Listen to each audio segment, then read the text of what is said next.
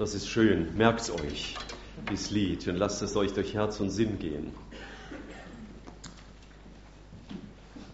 Ein neues Jahr hat angefangen und wir werden es bei den Predigtthemen so machen, dass wir, wenn Thomas dran ist, in der Regel dann, wenn er dran ist, er über den Römerbrief weiter predigen wird. Und dann, wenn ich dran bin, werde ich jeweils ein anderes Thema wählen. Das habe ich überschrieben nach einem Buchtitel. Und dieser Buchtitel heißt Lebendige Menschen, brennende Gemeinden. Ich habe das als junger Bibelschüler mal gelesen. Es war, ist geschrieben vom damaligen Leiter der Fackelträger Bibelschulen, hat mich damals sehr gepackt und äh, vor einiger Zeit habe ich dieses Buch wieder entdeckt und dachte, ja, das wäre mal sehr gut, ein wenig einen Gang durch die Apostelgeschichte zu machen und zu schauen, was die Gemeinden damals so ausgezeichnet hat. Und äh, ich lese euch einfach mal so zur Einstimmung aus diesem Buch einen Abschnitt. Lebendige Menschen, brennende Gemeinden. Dieses Bild springt uns aus den Seiten der Apostelgeschichte des Neuen Testaments entgegen. Männer, von denen wir bereits in den Evangelien gelesen haben und die damals voller Angst steckten, erwachen plötzlich zu neuem Leben und stehen mutig zu ihren Überzeugungen. Eine Umwandlung hat stattgefunden. Sie sind beherrscht vom ewigen Leben. In der Macht und Kraft dieses göttlichen Lebens verkünden sie überall die frohe Botschaft, die wundervolle Botschaft von Jesus, dem gekreuzigten, gestorbenen, begrabenen und mit Gottes Hilfe auferstandenen Jesus. Weil er lebt, leben auch sie. Ihre Zahl nimmt ständig zu, ihre Zahl vervielfältigt sich. Viele nur der Form nach religiöse Menschen finden den Glauben und werden von Formalisten zu Realisten, von Toten zu Lebendigen. Die Gemeinde entsteht, sie brennt in der Leidenschaft für ihren Herrn und Meister. Menschen, die nun, nun in Gott lebendig sind, gehen in alle Richtungen. Die Gemeinde breitet sich aus. Örtliche Gemeinden sprießen im Norden, Süden, Osten, Westen und an den unwahrscheinlichsten Orten aus dem Boden. Die geistliche Dunkelheit flieht vor dem flammenden Feuer des Geistes Gottes, der gekommen ist, um in den Menschen zu wohnen. Wenn der Geist und der Herr des Lebens in den Menschen wohnt, werden diese plötzlich auf eine neue Art lebendig. Die Kräfte und Mächte der Finsternis weichen vor dem Vormarsch und der siegreichen Gegenwart des einen, der gesagt hat, ich bin das Licht der Welt. In der unwiderstehlichen Kraft eines Waldbrandes schreitet die Gemeinde in der Leidenschaft und Liebe für ihren Herrn und Meister vorwärts, um die verlorenen Seelen der Menschen zu retten. Vorwärts geht es von Stadt zu Stadt, von Provinz zu Provinz, von Land zu Land. Überall ist ihr Weg von Fortschritt und dem Übersteigen nationaler und kultureller Grenzen gekennzeichnet.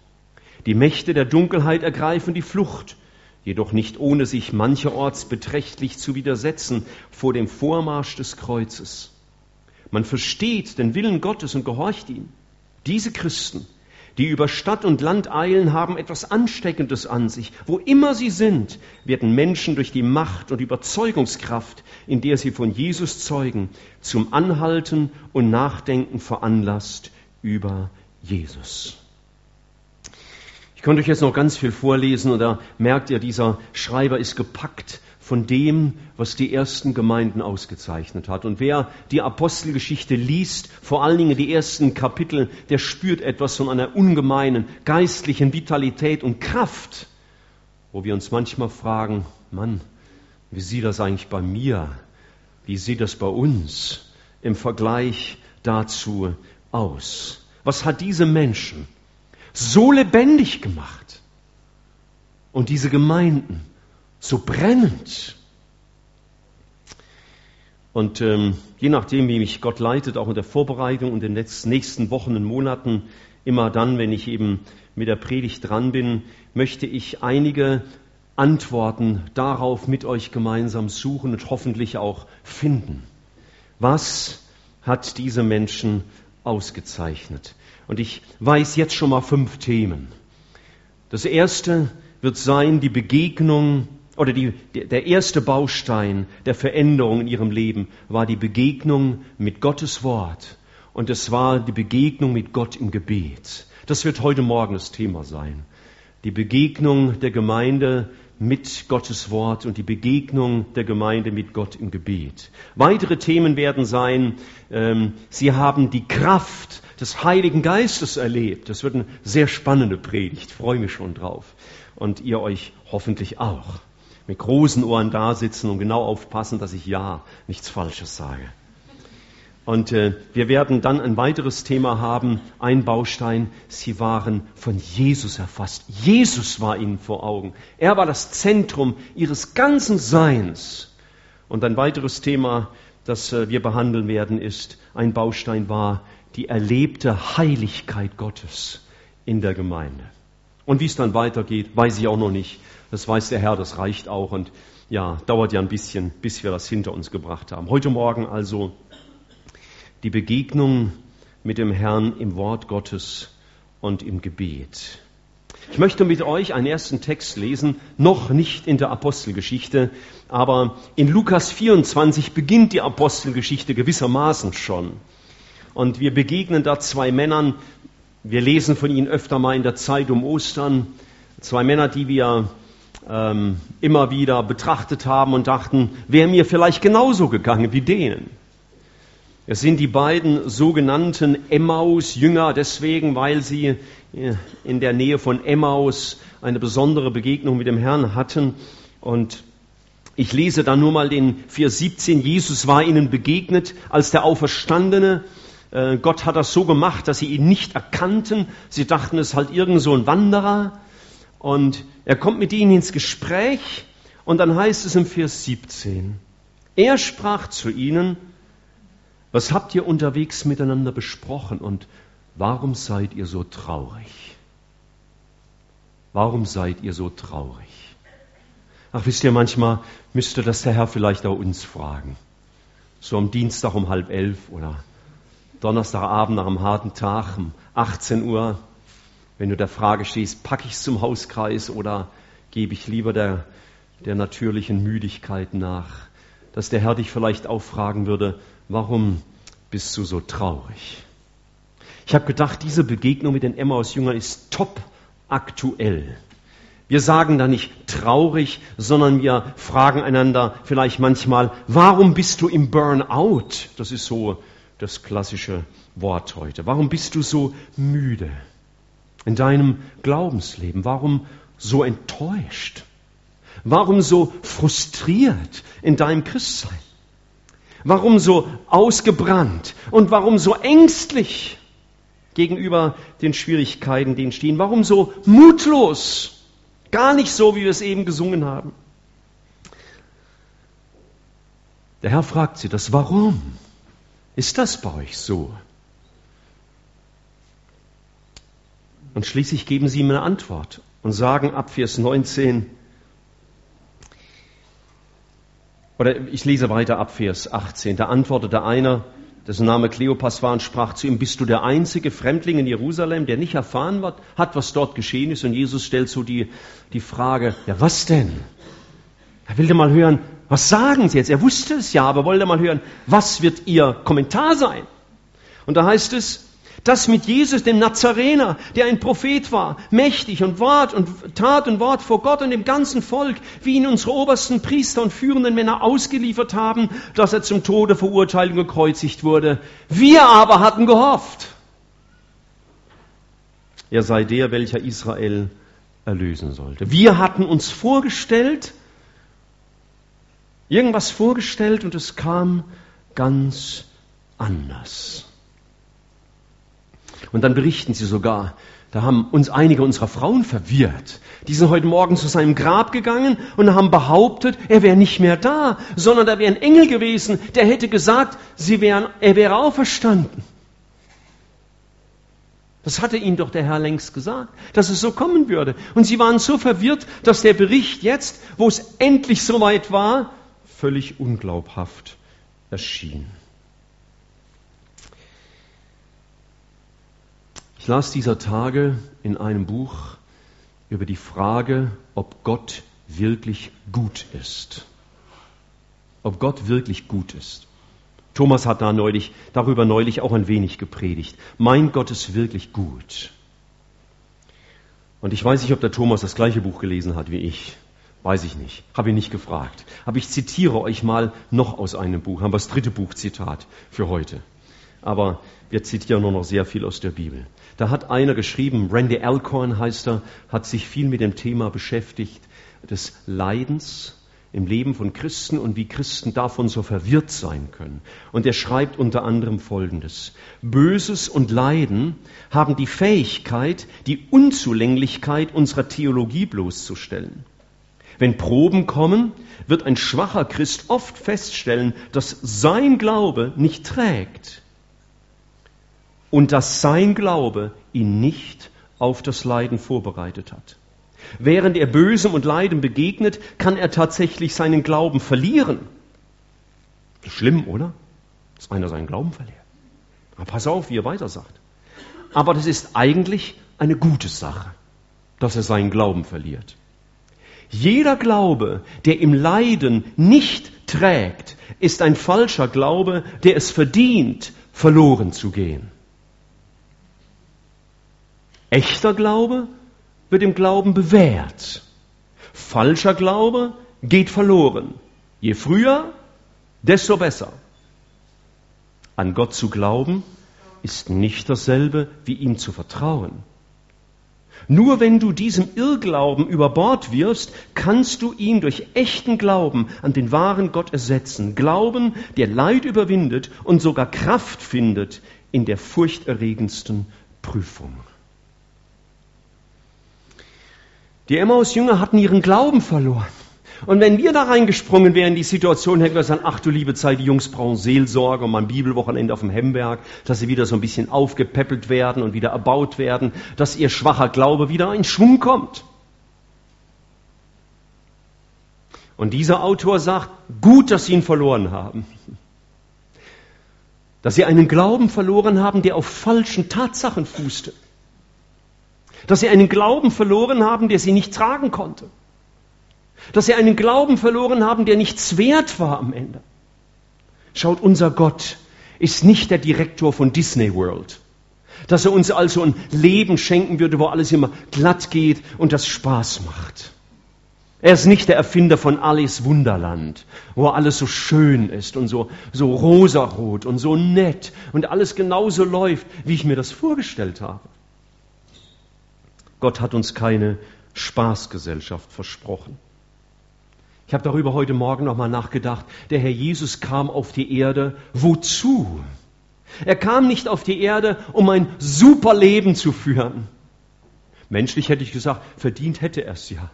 Aber er kam auf diese Erde, um in allen Versuchungen erprobt zu werden, die dein und mein Glauben äh, haben kann. Und er hat in all diesen Versuchungen überwunden. Er kam, um zu beweisen, ich bin stark genug, um dich durchzutragen durch all deine Nöte und all deine Anfechtungen und all deine Glaubenserprobungen. Er kam nicht, um uns Probleme zu ersparen, sondern er kam, um zu beweisen, ich werde mit dir sein. In deinen Schwierigkeiten, in deinen Erprobungen, in deinen Schwachheiten, in deinen Befürchtungen, da werde ich als der Gott mit dir sein, der sich dem allem gestellt hat und der in allem überwunden hat. Er ist nicht gekommen, um die Prüfungen aus unserem Glauben wegzunehmen, so dass er sich immer wunderbar erhält. Aber er ist gekommen als der Immanuel. Das war einer seiner Namen. Und Immanuel heißt zu Deutsch was? Gott mit uns. Mit uns. Gerade in den Emmaus-Erlebnissen, wo unser Glaube ins Schlingern gerät, da ist er da. Wenn unser Leben, unser geistliches Leben, nicht von Jesus erfüllt ist, nicht von seiner Freude durchdrungen, wenn das ein dauerhafter Mangel in deinem geistlichen Leben ist, dann ist es wichtig, dass du ehrlich wirst und eine Diagnose zulässt, die sagt, vielleicht war dein Glaube etwas ganz Falsches, etwas, was du dir erträumt hast, wie Glaube wäre und wie das Leben mit Jesus sein sollte. Aber es war nicht das, wo Jesus dich führen wollte. Und als die ersten Jünger, als diese, die Apostelgeschichte, diese glorreiche, fantastische Zeit begonnen hat, als die anfing, waren die Jünger zunächst mal total frustriert und irritiert und haben nichts verstanden, weil Gott ihnen zunächst etwas nehmen musste, um ihnen etwas anderes zu geben. Er musste ihnen einen kindischen Glauben nehmen, um ihnen einen kindlichen Glauben zu schenken. Er musste ihnen einen Glauben nehmen, der sich nur mit den eigenen Vorstellungen beschäftigt hat und der dann, wie kleine Kinder es manchmal machen, äh, frustriert protestiert haben, wenn Gott nicht so gehandelt hat, wie sie es wollten. Und dann hat der Herr Jesus etwas getan, was mir der Anstoß dann für den ersten Baustein war. Was war der erste Baustein, warum diese Christen lebendig waren und ihre Gemeinden brannten? Er hat sie mit dem Wort Gottes beschäftigt. Lest mal bitte mit mir weiter in Lukas 24. Ihr kennt diesen Vers, denke ich gut, Vers 27. Und er begann bei Mose und bei allen Propheten und legte ihnen in allen Schriften aus, was sich auf ihn bezieht. Die müssen einen ziemlich langen Spazierweg gehabt haben, denn das war ziemlich viel. Es war ziemlich viel im Alten Testament, was sie lernen konnten über ihn. Vielleicht hat er ihnen mal Jesaja 53 zitiert. Für wahr, er trug, nahm auf sich unsere Schmerzen, nahm auf sich unsere Krankheit. Er ist um unserer Missetat willen dahingegeben, unserer Sünde willen zerschlagen. Die Strafe liegt auf ihm, damit wir Frieden werden, Frieden haben. Und in seinen Wunden sind wir heil geworden. Und dann saß er mit ihnen zu Hause und sie wollten miteinander essen. Und es heißt da im Vers 31, Vers 30, und es geschah, als er mit ihnen zu Tisch saß, nahm er das Brot, sprach den Segen, brach es und gab es ihnen. Da wurden ihre Augen geöffnet und sie erkannten ihn. Ich muss an das Abendmahl denken, das wir gerade eben gefeiert haben. Wo warst du eigentlich, wenn du nicht dabei warst? Der Herr hatte dich eingeladen zu seinem Tisch. Und wenn du nicht da warst, musst du ihm das erklären, nicht mir. Wie können wir denken, einmal im Himmel das Abendmahl mit ihm zu nehmen, wenn wir es hier gering achten? Der Herr Jesus hat das Brot gebrochen und im Brechen des Brotes und indem er dankte und es ihnen gab, hat er ihnen etwas mitgeteilt von sich. Das hat die ersten Christen ausgezeichnet. Sie waren Jesus begegnet in der Schrift und sie waren Jesus begegnet im Gebet. Das hat ihr Leben so stark gemacht. Und wenn wir die Kraft des auferstandenen Jesus erfahren wollen, in unserem Leben, in unserem Zeugnis, in unserem Dienst für ihn, dann können wir die Bedeutung von Gottes Wort nicht genug betonen. Dann ist es wichtig, dass du dich sättigst mit Gottes Wort und dass du ihn suchst in der Schrift, dass er durch die Bibel zu dir redet. Wisst ihr, manchmal geht mir das so in gewissen Phasen, da lese ich die Bibel, das tue ich ja jeden Tag, aber sie spricht nicht mehr so unmittelbar in mein Leben hinein. Da werde ich unzufrieden, weil das ist nicht normal. Und dann will ich so lange beten, bis der Herr redet durch sein Wort zu mir. Er will ja nicht auf Dauer, dass ich eine Pflichtlektüre erfülle, sondern er will mit mir reden. Schauen wir, uns, schauen wir uns einige Texte aus dem Alten Testament mal an, vor allen Dingen den Psalmen, Psalm 18 zum Beispiel, Vers 30, Psalm 18, Vers 30. Und da heißt es, denn mit dir kann ich Kriegsvolk, gegen Kriegsvolk anrennen und mit meinem Gott über die Mauer springen. Dieser Gott, sein Weg ist vollkommen. Das Wort des Herrn ist geläutert. Das Wort Gottes gibt mir die Kraft, in meinem Glauben auch über Mauern zu springen. Psalm 27, Vers 1. Der Herr ist mein Licht und mein Heil. Vor wem sollte ich mich fürchten? Der Herr ist meines Lebens Kraft. Vor wem sollte mir grauen? Und dann sagt der David, warum er das erleben konnte, nämlich im Vers 4. Eines erbitte ich vom Herrn, danach will ich trachten, dass ich bleiben darf im Haus des Herrn und die Lieblichkeit des Herrn zu schauen und ihn zu suchen in seinem Tempel. Und im Vers 8 sagt er, mein Herz hält dir Gott dein Wort vor, sucht mein Angesicht. Die Psalmisten begriffen etwas davon, dass sie vom Wort Gottes leben, dass er mit ihnen spricht und dass sie ihn deswegen gesucht haben und ihn bedrängt haben und bestürmt haben, Herr, rede zu mir, gib mir Antwort in meiner Not, in meinen Fragen, in meinen Ausweglosigkeiten. Im Psalm 71 sehen wir Ähnliches. Vers 1, Psalm 71, Vers 1. Bei dir, Herr, suche ich Zuflucht. Und er kann deswegen sagen im Vers 16, ich will kommen in der Kraft des Herrn, des Herrschers. Ich bin in der Kraft des Herrn, weil ich ihn gesucht habe.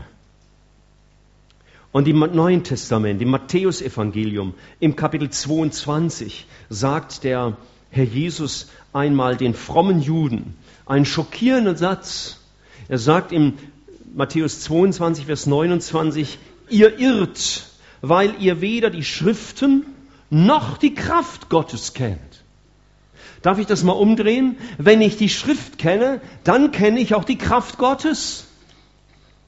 Und vielleicht ist deswegen dein Glaubensleben manchmal so schwach, weil du wie die Emmaus-Jünger noch an deinen Vorstellungen vom Glauben festhältst, wie Gott sein sollte und was Gott tun sollte und wie ich mir Gott vorstelle. Und dann bin ich frustriert, wenn sich herausstellt, Gott ist nicht so und er lässt sich nicht in mein Schema pressen. Und er wird nicht so werden, wie ich das will. Und da finden wir Antwort bei ihm ihn zu suchen. Herr, rede du zu mir. Lass mich verstehen, lass mich sehen, wer du bist. Denn wer die Schrift kennt, die Bibel kennt und da Jesus begegnet, der wird Kraft finden. Das hat die ersten Christen ausgezeichnet. Sie waren in der Bibel zu Hause. Sie beschäftigten sich mit der Bibel und deswegen hatten sie so viel Kraft.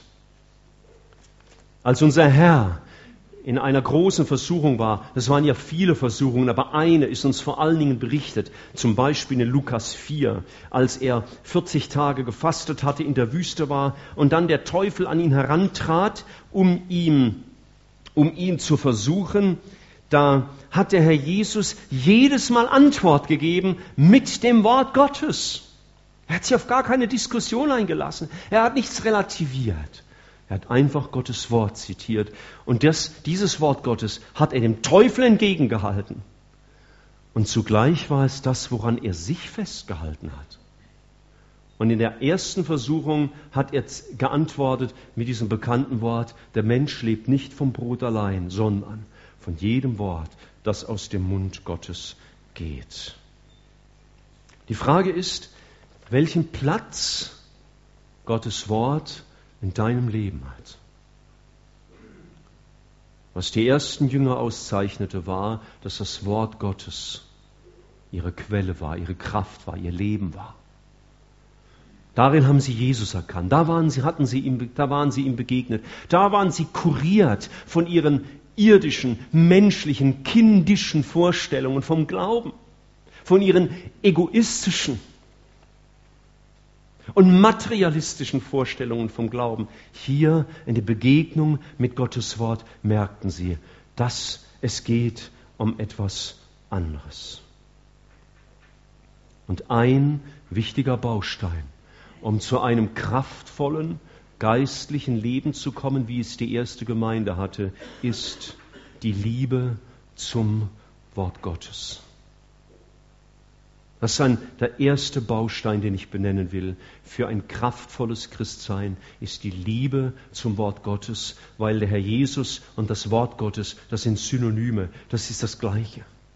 Da begegnet er uns. Und das Wort Gottes zu vernachlässigen in deinem ganz persönlichen Leben würde bedeuten, den, den Herrn zu vernachlässigen.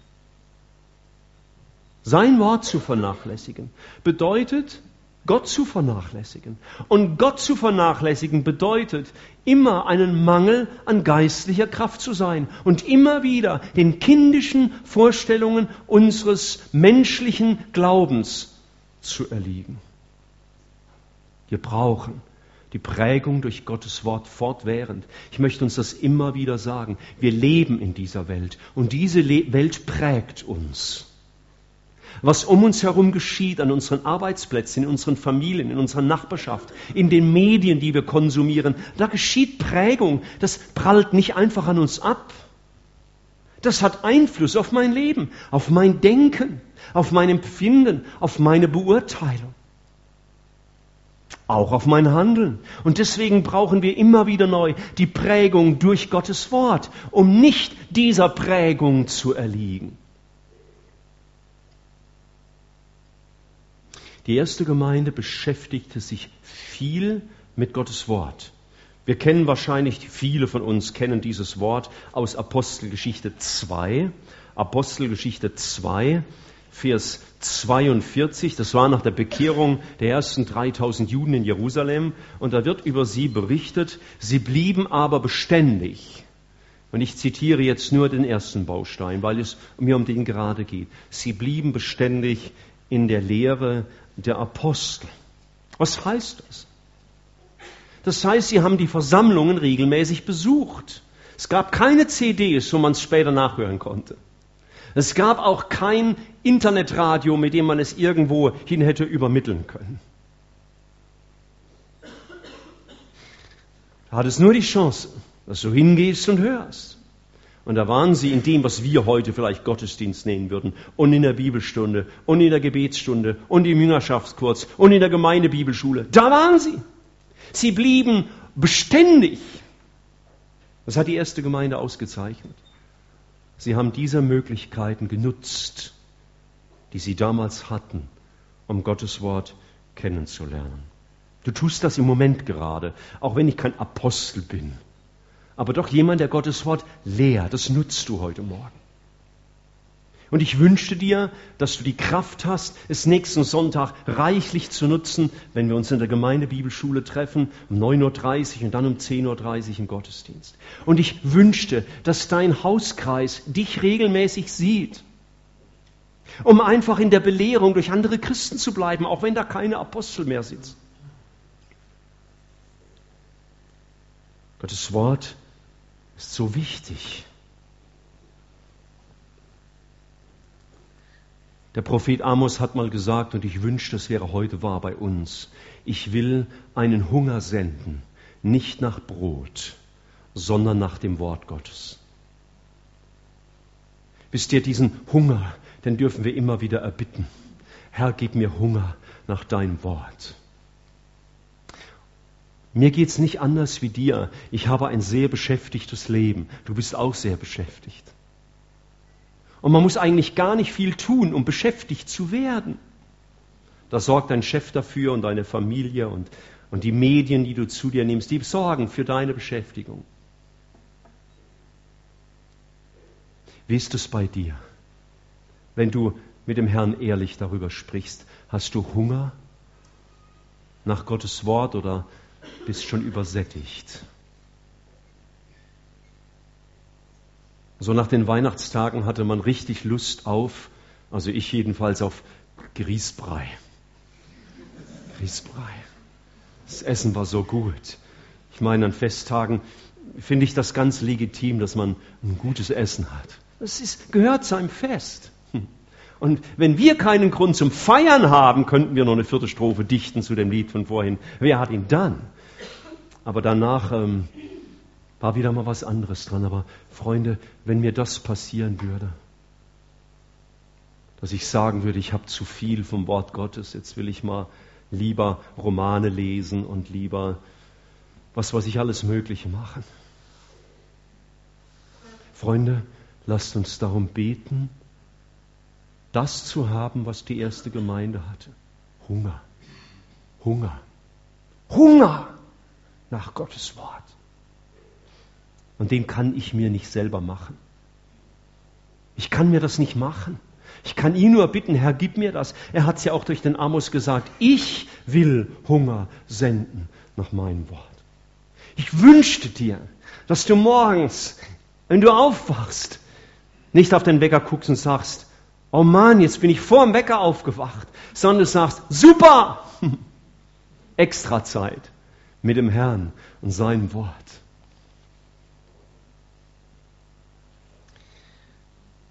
Wo du dem Herrn begegnest, ganz persönlich, in seinem Wort, dass du es erlebst wie der unbekannte Autor des längsten Psalmes in der Schrift, Psalm 119. Ich lese euch ein paar Sätze von ihm vor. Psalm 119, Vers 18. Öffne mir die Augen, damit ich die Wunder in deinem Gesetz sehe. Das bete ich oft morgens in meiner stillen Zeit. Herr, ich will deine Wunder entdecken. Hilf mir dazu. Wissenschaftler entdecken ja viele Wunder, wissenschaftliche Wunder. Aber erst eine harte Arbeit. Bei uns das auch so. Die Wunder Gottes entdeckst du nicht so nebenbei. Oder er sagt im Vers 27, lass mich den Weg verstehen, den deine Befehle weisen. Lass mich deinen Weg verstehen. Vers 36, neige mein Herz zu deinen Zeugnissen. Im Vers 97 drückt er es so aus, wie habe ich dein Gesetz, das heißt die Bibel, so lieb. Oh, ich, ich wünschte, dass du das auch dem Herrn Jesus sagst. Herr, ich habe dein Wort lieb. Ich freue mich dran. Und Psalm 105, äh, Psalm 119, Vers 105 kennen ganz viele. Dein Wort ist meines Fußes Leuchte und ein Licht auf meinem Weg. Schön, wenn das Wahrheit ist bei uns, dass sein Wort uns Wegweisung gibt für die großen und kleinen Entscheidungen unseres Lebens. Und wisst ihr, vielleicht sollten wir es tun wie der Jakob. Wisst ihr, der ist doch dem Engel des Herrn begegnet. Und er hat ihm auf die Hüfte geschlagen, das hat kräftig wehgetan. Das hat ganz bestimmten Grund. Darauf gehe ich nicht ein. Aber ein Satz hat er gesagt. Er hat sich an diesen Engel des Herrn geklammert und hat gesagt, ich lasse dich nicht. Du segnest mich denn. Und so, liebe Geschwister, lasst uns die Bibel lesen. Herr, ich lasse dein Wort nicht. Du redest denn zu mir. Herr, ich suche dich von ganzem Herzen. Du hast es doch gesagt, ich soll das so machen. Hat doch der, der Salomo so aufgeschrieben, Herr, im, Psa Sprüche 2, mein Sohn und meine Tochter, wenn du meine Worte annimmst, meine Gebote bei dir bewahrst, sodass du der Wahrheit, Weisheit an Ohr leist und dein Herz der Einsicht zuwendest, wenn du um Verständnis betest und um Einsicht flehst, wenn du sie suchst wie Silber und nach ihr forschst wie nach Schätzen, dann wirst du die Furcht des Herrn verstehen und die Erkenntnis Gottes erlangen.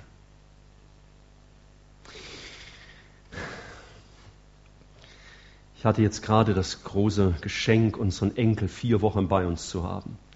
Das war eine wunderbare Zeit. Und eine der Eigenschaften kleiner Kinder ist, sie können unwahrscheinlich hartnäckig sein, wenn sie was wollen. Sie können nicht reden, aber sie haben die die unglaubliche Eigenschaft, dir deutlich zu machen, was sie wollen. Du musst ihnen zwar ihre, deine ganze Aufmerksamkeit schenken und, und die, die nörgeln so lange, bis sie es kriegen oder eben auch nicht. Hm.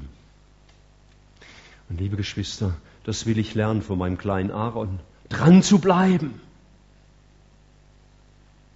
damit Gott zu mir spricht und die Bibel lebendig wird.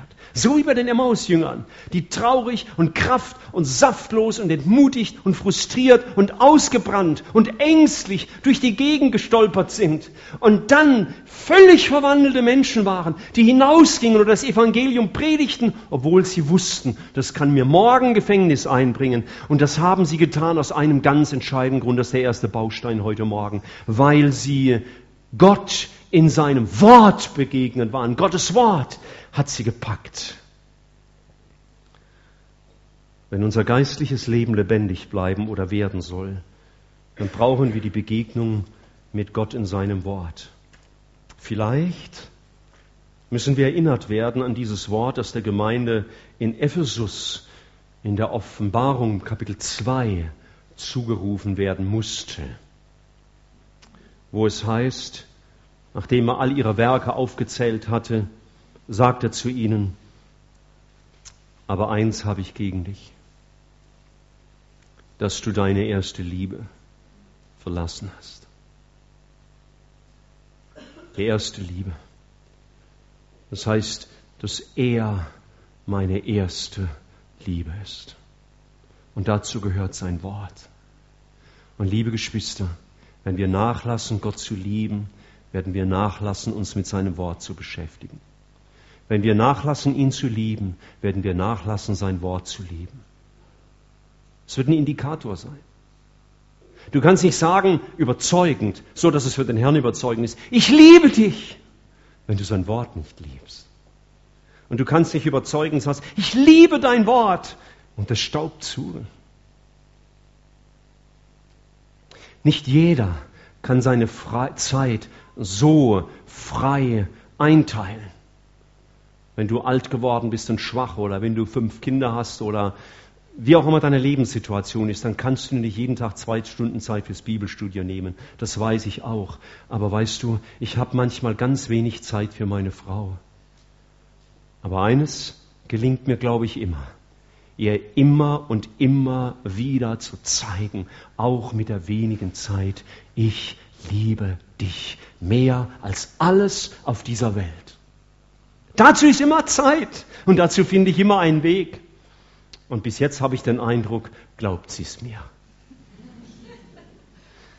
Und du, wenn du Jesus liebst und sein Wort, dann wird er das merken.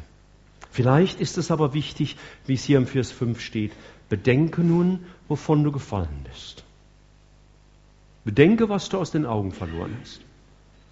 Und tue Buße, das heißt, kehr um und tue die ersten Werke. Denk also darüber nach, wie war es denn?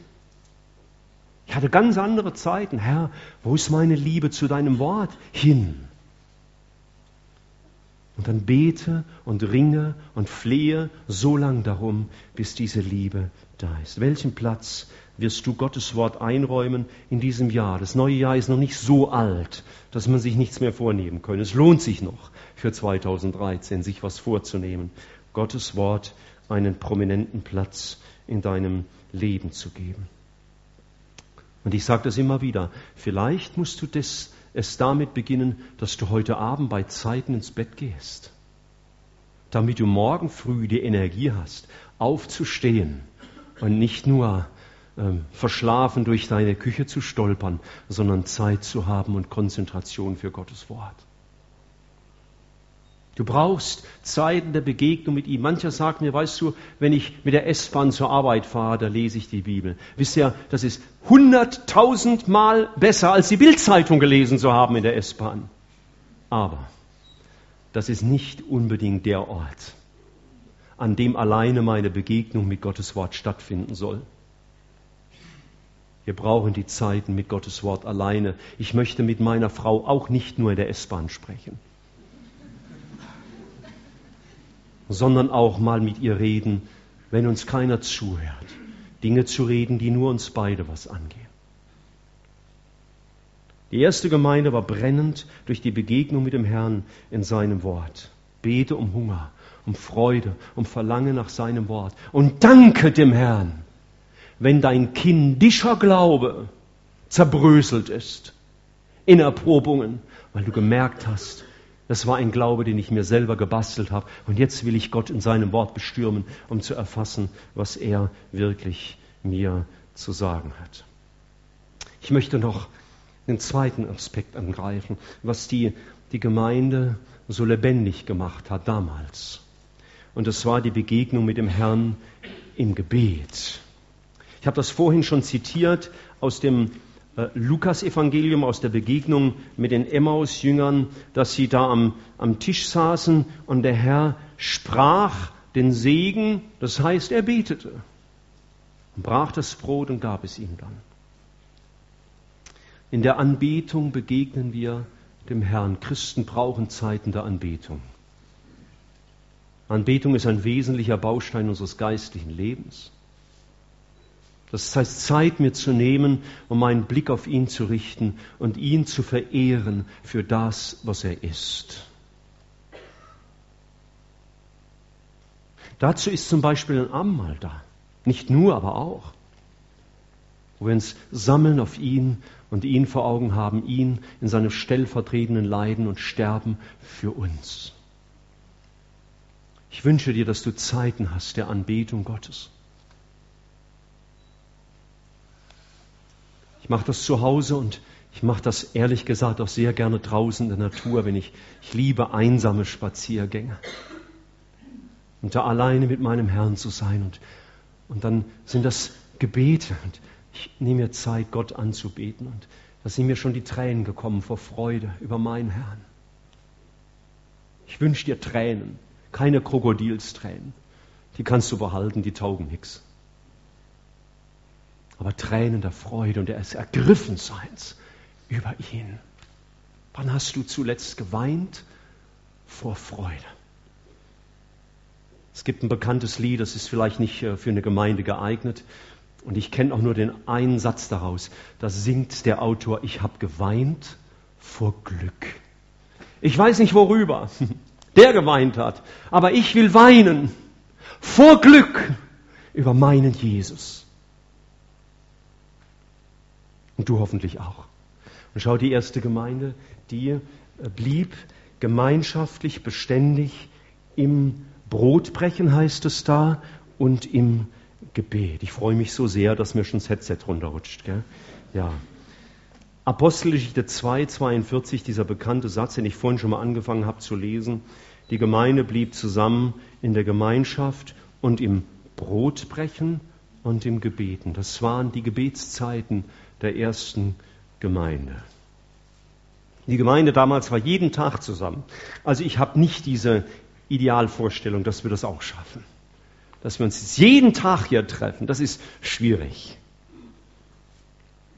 Aber sie hatten Zeiten des Gebets. Schau mal, Apostelgeschichte 1, Vers 14. Diese, das war nach der Himmelfahrt, diese, die Jünger, blieben beständig und einmütig im Gebet und Flehen zusammen mit den Frauen Maria, der Mutter Jesu und mit seinen Brüdern. Da komme ich in der, in der dritten Predigt drauf. Da beteten sie ganz besonders um den Heiligen Geist. Was das heute für uns bedeutet, müssen wir ein bisschen vorsichtig betrachten. Haben wir neulich im Teamkreis bei den Fellows gemacht. Gell? Ihr wisst Bescheid, ihr könnt mir dann helfen in der Predigt. Äh, und, ähm, aber sie beteten. Sie beteten um die geistlichen Belange. Ein alter Autor hat mal gesagt, Gebet ist der Heizapparat der Gemeinde. Das macht sie brennt das Gebet. Vergangenen Freitag hatten wir den ersten unserer beiden Gebetsabende und ich durfte nicht dabei sein. Ich hatte ähm, ein Virus eingefangen und den wollte ich nicht so breit verteilen in der Gemeinde. So musste ich zu Hause bleiben. Ich hoffe, du musstest letzten Freitag und letzten Samstag zu Hause bleiben von den Gebetsabenden. Ich hoffe, du bist nicht freiwillig zu Hause geblieben, nicht aus Desinteresse oder weil du zu beschäftigt warst oder weil du es gar vergessen hattest, dass Gebetsabende sind. Sie beteten um die Anliegen, die Gott ihnen aufs Herz gelegt hatte, und durchs Gebet wurden sie ausgerüstet mit Kraft für ihr geistliches Leben und für ihre Nachfolge. Ihre Leiter beteten. Apostelgeschichte 1, 24, sie knieten nieder und beteten. Das waren die Gemeindeleiter. Herr, und dann beteten sie darum, dass einer an die Stelle von dem Judas treten würde, damit sie wieder zwölf sind. Da beteten sie. Und als ihre ersten gefangen genommen waren, da heißt es in Kapitel 4, Vers 24, und als sie es hörten, erhoben sie einmütig ihre Stimme zu Gott und sprachen, und dann beteten sie, Herr, gib uns Mut, dich zu bezeugen.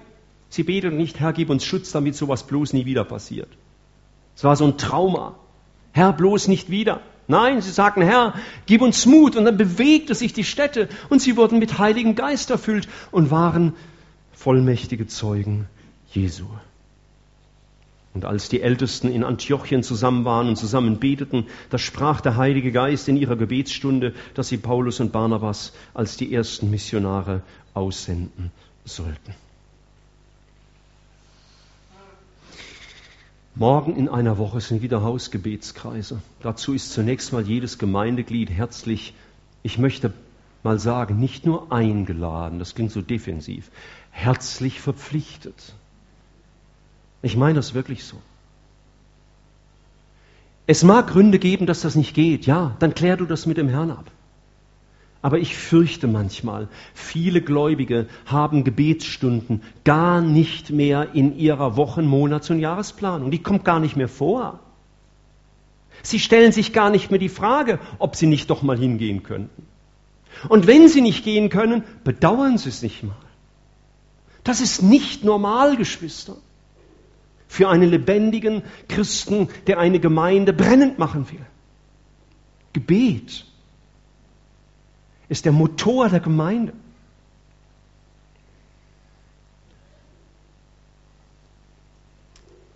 Und ich fürchte, ich kann das nicht behaupten, aber ich fürchte, wenn wir uns nie Zeit nehmen für das gemeinschaftliche Gebet mit der Gemeinde, dass das Gebet für die Gemeinde in deinem persönlichen Leben möglicherweise dann auch zu kurz kommt.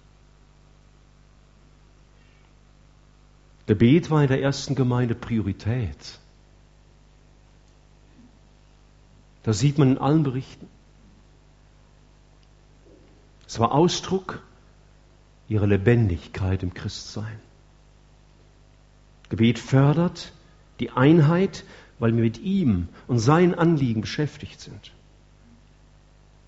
Und die Gemeinde, die den Herrn liebt, versammelt sich gern zum Gebet.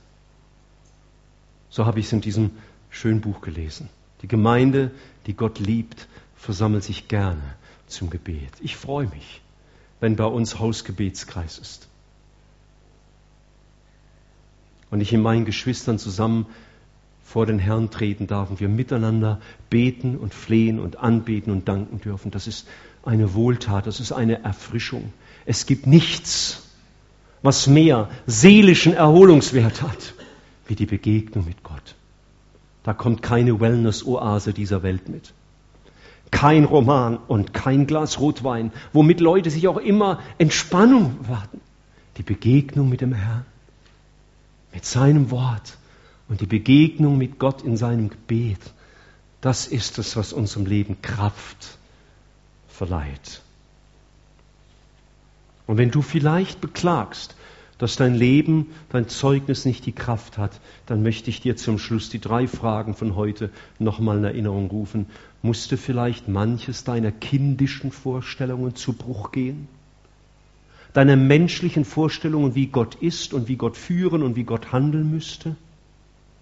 Damit du dich ausstrecken lernst nach dem, wie er wirklich ist und was er wirklich will, dass du den Weg des Herrn auf dieser Erde mal nachzeichnest und siehst, das war, das war kein, kein Event, das war kein Hobby, das war, das war keine begeisternde Angelegenheit. Aber er war erfüllt von der Kraft unseres Herrn. Und wenn dein Glaubensleben nicht die Kraft hat, die es haben sollte, dann, dann rede mit dem Herrn über deine Zeit, die du mit ihm in seinem Wort verbringst. Und vielleicht musst du Buße tun. Dass du das, was du könntest, nicht getan hast. Gott wird nie etwas von dir erwarten, was du nicht kannst. Gott wird von dir als Vater von fünf Kindern nicht den gleichen Freiraum erwarten wie von mir, dessen Kinder schon aus dem Haus sind. Ich habe viel mehr Freiräume. Ich muss mich um keine Kinder mehr kümmern, in diesem Sinne. Aber das, was du kannst, das sucht der Herr bei dir weil er dir dadurch die Kraft geben will, die du brauchst für ein lebendiges Christsein. Und wenn du Schwäche in deinem geistlichen Leben fühlst, rede mit dem Herrn, da bist du schon dabei. Rede mit dem Herrn über dein Gebetsleben. Rede mit ihm, was dir Gebet bedeutet und was es dir nicht bedeutet. Rede mit ihm über deine Gebetslosigkeit und über deine Lustlosigkeit zum Gebet. Rede mit ihm darüber, dass es sich nicht hinzieht in die Gebetsstunden, obwohl du könntest. Rede mit ihm, biete ihn um Verlangen, um Hunger nach ihm. Das waren so die ersten Gedanken über die erste Gemeinde. Gar nichts Spektakuläres. Ich habe euch heute Morgen eigentlich gar nichts Neues gesagt. Ich hätte euch heute Morgen auch sagen können, also wisst ihr, lebendiges Christsein ist, lest ordentlich die Bibel und betet viel und, und seid nüchtern eurem Glauben. Amen, geht nach Hause, denkt darüber nach. Und ihr hättet den gleichen Informationswert vielleicht gehabt, wie jetzt nach 45 Minuten Predigt. Vielleicht war das ein bisschen eindrücklicher dann wie nur so drei Schlagworte. Geschwister, ich, wünsche das für mich. Ich meine das wirklich für mich und für dich, dass wir solche Leute sind, die sich ausstrecken nach ihm und Hunger haben nach ihm. Lasst uns für einen Moment still werden auf unseren Plätzen, uns einfach neigen vor unserem Herrn und vielleicht etwas sagen, was jetzt dran ist und ich schließe das dann ab.